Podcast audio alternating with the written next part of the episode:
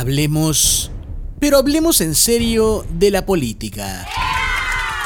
La política es tan sucia que si la derramamos por la coladera, es capaz de contaminar las aguas negras. La política es tan cínica que cualquier reclamo que le hagas a un político lo va a tomar como un piropo. De hecho, la política es tan fea como la gente que la hace. Porque la política siempre ha sido para gente fea.